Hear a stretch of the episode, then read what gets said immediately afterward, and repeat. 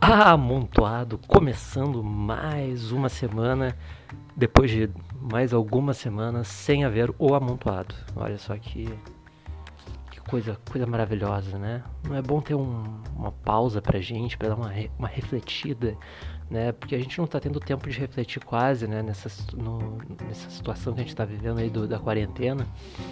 Então achei que fosse bom para todos nós dar um tempo, refletir, é, pensar um pouco sobre as coisas, é, reavaliar é, certas tomadas de decisões que tu teve durante a tua vida.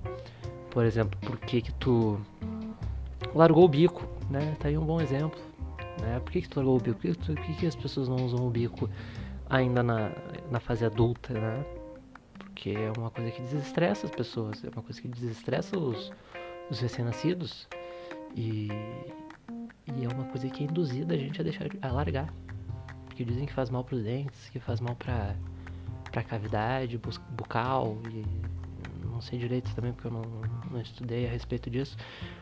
Mas, viu só, eu já dei aqui um, um tema para, para o qual eu reavaliei e repensei durante esse tempo aí que eu fiquei longe de vocês, né? Porque, porque eu gosto também de, de ter um tempo sozinho eu gosto de ter um tempo, um tempo, né? Um tempo no geral, porque o tempo é curto, né? Tempo, o tempo não para, já diria o, o poeta Luiz Camões e também, e ao mesmo tempo que ele não para, cada vez mais ele parece que ele, ele, ele é mais curto também, entendeu?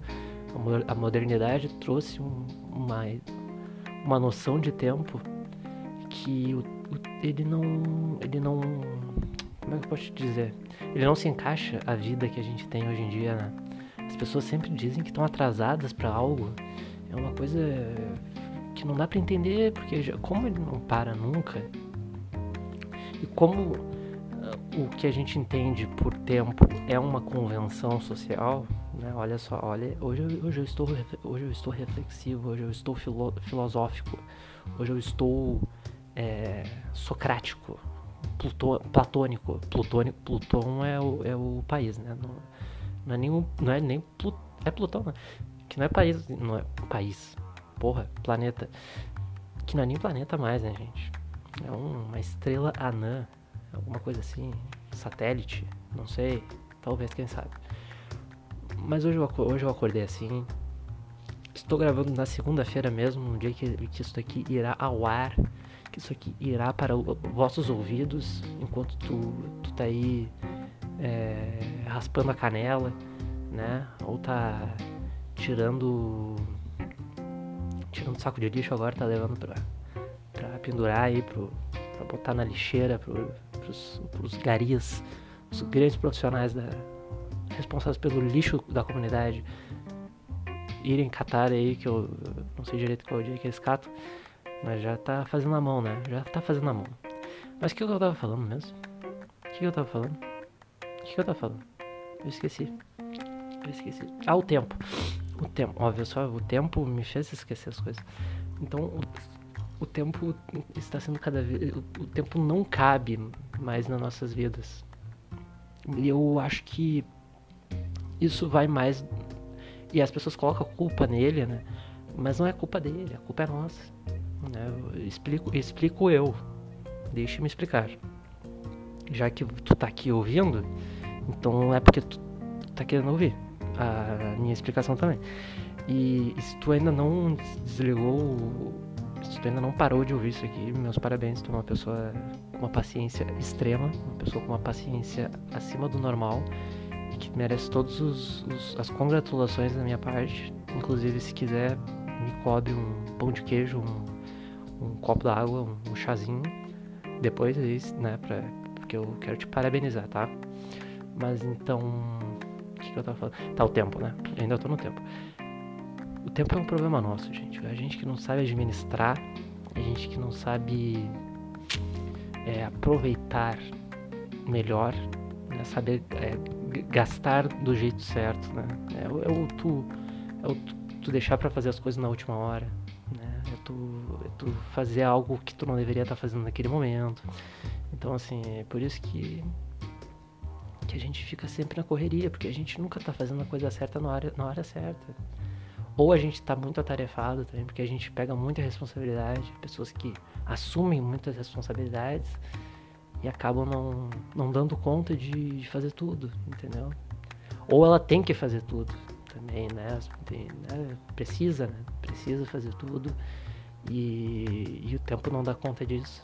Então a, a pessoa precisa de uma ajuda, né? Precisa de um, um companheiro, uma companheira, né? Não precisa nem ser no sentido amoroso, mas no sentido de parceria mesmo, né? Chegar num, numa pessoa na rua, num estranho, assim, do nada e falar, meu amigo, é, me faz aqui esse cálculo é, astronômico, caso tu seja um astrônomo, né? E tu queira ter um, uns 5 minutos pra, pra poder ver uma série no Netflix, tu chega numa pessoa na rua, não tem porquê, vai que a pessoa sabe, né? Ah, resolve, resolve isso, a distância de Plutão até Andrômeda. E me deixa na minha mesa em 5 minutos, por favor, tá? A pessoa nem sabe o endereço, mas ela vai descobrir. Tu vai ocupar alguém que não está ocupado neste momento entendeu? A gente, a gente tem que começar a ocupar as pessoas que não estão ocupadas, né? Daí a gente vai distribuir melhor o tempo entre todos na sociedade e todos terão algo para fazer. Ninguém vai ficar parado. Só é, essa é a, esse é o pensamento comunista a respeito do tempo. Se tu parar para pensar na questão de igual, igualdade, igualdade. E então por isso que eu vou trocar de assunto nesse momento. Vou trocar de assunto porque eu que mando nesta bodega e posso mudar a hora que eu quiser. Sou um, sou um rapaz que, drástico no momento do brusco, né? Porque não idiota às vezes, escroto na hora de trocar de assunto. E vamos falar de literatura. Não sei, literatura, enfim, coisas tipo literatura, coisas que estão escritas no mundo, coisas que estão escritas que também não dão valor para isso. Ainda mais aqui o, a galera, a galera do Peniquim, a galera do Peniquim costumeira de, de ridicularizar tamanha coisa, né? Sempre tem aquele amigo teu, sempre, eu, eu aposto que tem um amigo teu que fala, quando tu fala que tu tá lendo um livro, aí ele fala, tem imagem? Ou ele fala, ah, eu também li um livro, se chama de Turma da Mônica, né? Pessoas engraçadas, pessoas comediantes, né? Verdadeiros comediantes da, da, da classe média, né? Então, por que não a gente falar aqui, né? Um pouco de literatura para elucidar, para abranger e expandir os, os mais vastos caminhos que tu pode percorrer na tua vida. Né? Vai que é do teu interesse. Então vamos lá. Livro. Existe um livro, tá, gente? Tem uma coisa que se chama livro. Ela é antiga, é uma coisa antiga que as pessoas abrem. Assim, é bonito, tem papel, sabe? Papel, papel só que é papel? É celulose, junto celulose. Então, que inclusive tem aqui a, a, a produtora, tinha ali a. Na Borregar ali. Porto Alegre aqui, né, no caso. Do outro lado do Guaíba, pra quem já foi ali né, lá em Ipanema, no bairro de Ipanema tem lá o calçadão, né? Antigamente era um insuportável cheiro daquele calçadão, porque do outro lado, lá do rio, lá do, do Guaíba, tinha essa fábrica de celulose e que não tinha. Os caras simplesmente cagaram pro filtro, cagaram e aí, tipo, o cheiro era de fezes mesmo, de, de cocô. Era um cheiro insuportável. Eu não sou dessa época, eu sou um rapaz mais novo, mas é, foi, acho que foi anos 80, nos anos 90 que teve essa situação aí aconteceu isso lá. E aí eles. Né, o pessoal reclamou e, enfim, todo fizeram toda uma situação lá pra mudar isso e colocar uns filtros no, na chaminé. Então agora sai um cheiro de glade, sai um cheiro de, de petúnia, de, de, de plantas, né, de orquídeas, uma coisa muito bonita. É lavanda, cheiro de lavanda. Que é o, o Glade é uma grande lavanda, né? É, são tons de lavanda. Eu, eu, eu gosto de, de, pensar que os perfumes no geral, os perfumes, principalmente os perfumes para disfarçar o cheiro, o mau cheiro das coisas, gira em torno da lavanda, né? Não tem como não ser outro cheiro, gente, porque é o cheiro que a gente conhece como cheirinho bom, Né? É o cheirinho bom da nossa mente, é o que a gente guarda é a lavanda. Porque a gente cresce com a lavanda nos, nos envolvendo, nos abraçando, entendeu? Quando a gente é pequeno, a roupinha tem um cheirinho de lavanda, porque a mãe e o, o pai, ou o tio, a tia, ou a vovó, ou seja lá quem for, quando lavava a tua roupinha de bebê, colocava um cheirinho de lavandinha, entendeu? Um cheirinho de bebê, cheirinho de bebê, cheirinho de lavanda, né? Aí depois quando tu cresce, aí tu vai dar uma cagada, aí tá lá o cheirinho de lavanda, entendeu? Primeira vez que tu coloca o perfume, primeira vez que eu, que eu coloquei um perfume na minha vida, era o perfume do meu pai, que era uma colônia de lavanda, né? Eu fiquei com cheiro de idoso com 5 anos de idade, mas mas eu conquistei várias, várias senhorinhas no bingo, né? Com esse cheiro aí, foi um, foi um período da minha vida que eu comecei a, a vida sexual já de uma maneira um pouco ortodoxa, mas que me garantiu bons anos de, de sedução e conquista da terceira idade. Hoje em dia não, não, isso eu não alcanço mais, eu não consigo mais. Até porque eu também perdi o gosto pela, pelas idosas, né? Hoje eu respeito, respeito muito mais ainda as idosas, pelo conhecimento que elas têm na vida e pelo apetite sexual que elas têm. Vocês, vocês, não, vocês não imaginam o apetite sexual que uma senhora tem, que uma, uma, uma mulher de 80 anos tem. Elas são animais, são, são assim, coisa louco. Tu acha que tu jovem, tu com 20 anos, tu aí que tá com os hormônios à flor da pele, tá doidinho pra dar uma, uma tubribes? Não tá não, meu amigo. Tem uma senhorinha, tua avó, pode ser tua avó, hein? Hum, tô, tô, tô criando um trauma na tua cabeça? Tô tentando. Tá bom? Mas imagina tua avó querendo né, fazer um sabravers e, e fazer um chocolates. Elas, elas pensam nisso também. Elas adoram isso. Minha avó adorava isso. Porque ela falava pra mim. Por isso que eu sou assim hoje em dia né? Psiquiatra. Oi, muito obrigado aí, doutor Roberto. Estamos aí vindo próxima semana, inclusive, porque eu me lembrei agora disso, mas tudo bem. Literatura, literatura. Quem vocês conhecem da literatura? Quem vocês conhecem? Se tu falar Machado de Assis, 90% vai dizer, claro, foi ele que escreveu Marcelo Mar Martelo, né? Não foi ele, mas as pessoas dizem. Foi Dom Casmurro, Dom Casmurro, Dom Casmurro não lembro. Memórias próximas de Vasco, mas esse foi ele. Esse eu tenho certeza, esse eu assino embaixo. Porque eu vi o filme. Eu precisei ler o livro pra escola, não li. Peguei recuperação, peguei recuperação. Aí a minha professora, como ela viu que, que se tratava de um ser humano é, incapaz de, de ler um livro, por questões de atenção mesmo, de né, ter um probleminha de, de viajar na maionese em meio, em meio segundo. Ela falou, ah, Gustavo, vê o filme, vê o filme que, que, que vai dar pra passar. Se tu ver o filme vai dar pra passar e tá tranquilo, não vou te. Entendeu? Fica tranquilo com isso. Até isso eu, eu, eu procrastinei até o último segundo. E acabei vendo o filme na madrugada do dia da prova. Né? Então, assim. Mas é um filme muito legal, um filme interessante. Imagino que o livro deva ser interessante também, porque o, o filme eu achei. É um filme legal, uma história bonita, né? O filme em si, claro que qualidade. Uma qualidade, né, não muito boa, porque. Né, a gente sempre tá, a gente está acostumado com cinema americano, cinema inglês, cinema gringo no, no geral. E aí a gente vê o filme brasileiro, a gente tende a, a, a estranhar, né? Porque se trata de uma outra linguagem, se trata de um, um outro approach, e se trata de uma. também de uma equipamentos piores, né? Às vezes, na grande parte, né? porque tem menos dinheiro para fazer o filme. Mas, uh, mas a gente tem que ignorar, a gente tem que superar isso e, e focar. Por isso que eu também tenho sinto um pouco de raiva das pessoas que ridicularizam o cinema não só nacional, mas qualquer outro que seja fora do padrão né, americano, é, europeu, sei lá, tipo, inglês, né?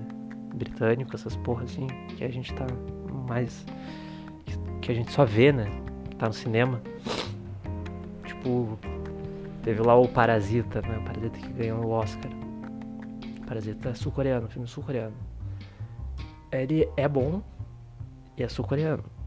Mas assim, e ele. Mas por que que ele ganhou, né? Por que que. Logo ele, né? Por que não ganhou um outro filme coreano antes? Né? Ou mexicano, ou.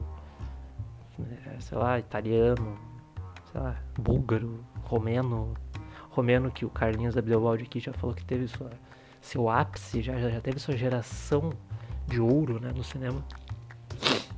Hoje eu estou José Wilker, hoje eu estou um cara um pensador, um grande apreciador da arte, da cultura, arte. E por quê?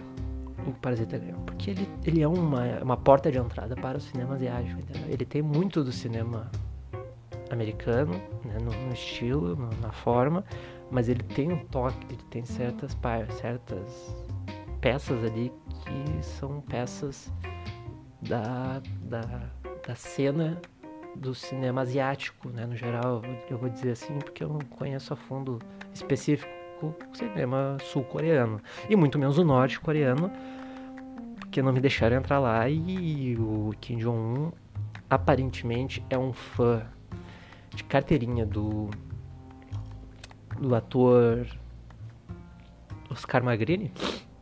Oscar Magrini, é esse o nome dele. Ele é um fã, fã de carteirinha do Oscar Magrini. O Oscar Magrini está em todos os filmes da Coreia do Norte, não sei se você sabe. Ele fez já cerca de 500 filmes, de mais ou menos 3 horas cada um. Então, assim, ele, ele é o, o ator favorito da Coreia do Norte. As pessoas em Pyongyang não podem ver o Oscar Magrini que elas ficam loucas. Elas acham que ele é um semideus, que, porque ele que ele já atuou até com o ditador lá, o, o maluco Kim Jong e o Kim Jong-il antes. Né? E, então ele é considerado assim, porque o cara conseguiu falar com as pessoas lá, os pica do mundo lá, né, pra eles. Então Oscar Margrini, um grande, grande ator norte-coreano e brasileiro também, né? Está aí volta e meia aparecendo nas coisas. Tem um senso de humor extraordinário, sorriso maravilhoso, contagiante, o cara simpático, o cara empático. Cara, nada menos, não nada de apático. Né? Já que a gente tá rimando aqui, vamos completar a frase. Mas é isso, gente, que eu ia. Eu já esqueci de novo. Eu, eu perco o fio, fio da meada aqui eu fico perdido. Mas é o cinema, né? Cinema, literatura, enfim. Não tenham vergonha, não tenham medo, não tenham preconceito. Só aproveitem o que a arte oferece para vocês tá? Seja literatura, seja cinema, seja música. É, escutem da, coisas da onde tu vem, importante. Hoje eu, te, hoje eu, eu, esses tempos eu andei pensando muito também a respeito disso.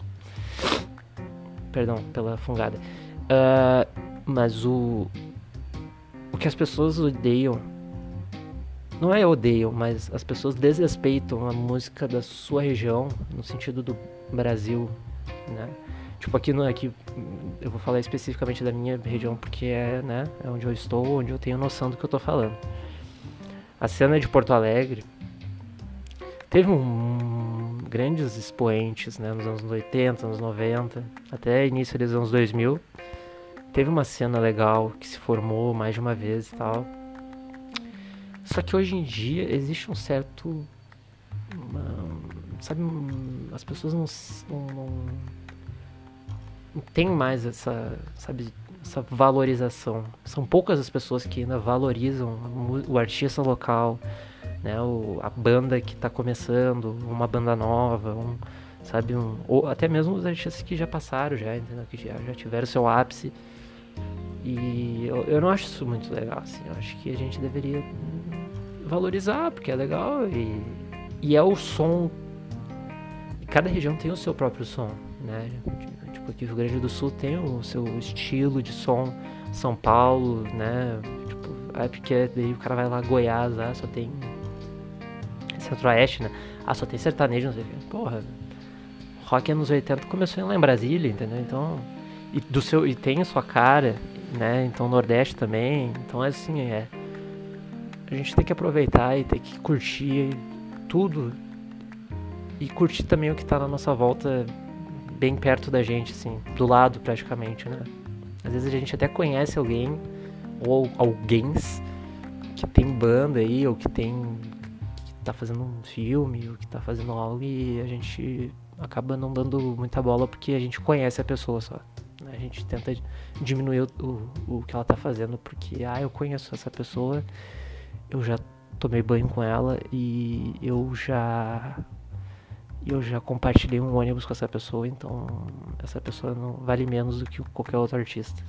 Então não é bem por aí, galera. Vou deixar vocês com essa mensagem hoje. Hoje foi um, hoje foi um episódio bem sério dentro né, dos padrões aqui do, do amontoado. Mas é isso. Às vezes, às vezes acontece. Tá? Segue lá no Instagram, podcast amontoado tudo junto. Ou me segue lá no Instagram, Gustaveiras, com dois S no final tá bom? Forte abraço para quem ficou ouvindo até agora. Né? Um beijo na sua boca, um beijo na sua testa, um beijo no seu olho. Daí você escolhe o olho que você quer. Uh, um beijo, abraço, valeu.